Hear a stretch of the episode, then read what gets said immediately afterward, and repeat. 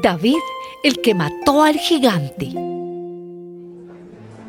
Entonces David le dijo a Saúl, Nadie debe desanimarse por culpa de ese filisteo, porque yo, un servidor de su majestad, iré a pelear contra él. No puedes ir tú solo a luchar contra ese filisteo, contestó Saúl, porque aún eres muy joven. En cambio, él ha sido un hombre de guerra desde su juventud.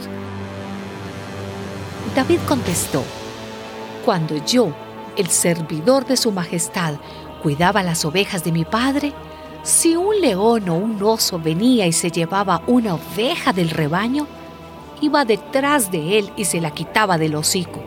Lo agarraba por la quijada y le daba de golpes hasta matarlo. Y a este filisteo pagano le va a pasar lo mismo, porque ha desafiado al ejército del Dios viviente. Entonces Saúl le dijo, Anda pues, y que el Señor te acompañe. Luego hizo Saúl que vistieran a David con la misma ropa que él usaba, y que le pusieran un casco de bronce en la cabeza y lo cubrieran con una coraza.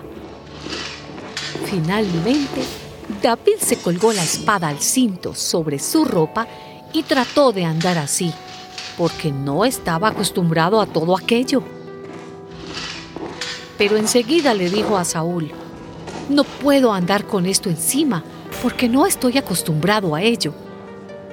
Entonces se quitó todo aquello, tomó su bastón, escogió cinco piedras lisas del arroyo, las metió en la bolsa que traía consigo y con su onda en la mano se enfrentó con el filisteo.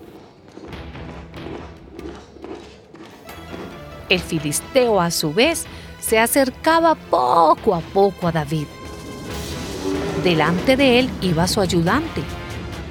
Cuando el filisteo miró a David y vio que era joven, de piel sonrosada y bien parecido, no lo tomó en serio, sino que le dijo, ¿acaso soy un perro para que vengas a atacarme con palos? Y enseguida maldijo a David en nombre de su Dios. Además le dijo, ven aquí que voy a dar tu carne como alimento a las aves del cielo y a las fieras.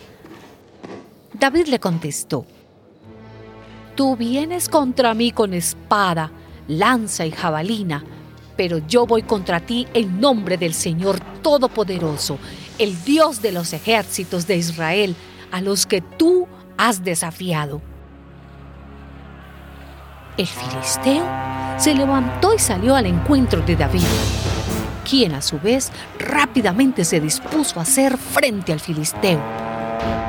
Metió su mano en la bolsa, sacó una piedra y arrojándola con la onda contra el filisteo, lo hirió en la frente. Con la piedra clavada en la frente, el filisteo cayó de cara al suelo. Así fue como David venció al filisteo. Con solo una onda y una piedra, David lo hirió de muerte. Y como no llevaba espada, corrió a ponerse al lado del filisteo y apoderándose de su espada, la desenvainó y con ella lo remató. Después de esto, le cortó la cabeza. Cuando los filisteos vieron muerto a su mejor guerrero, salieron huyendo.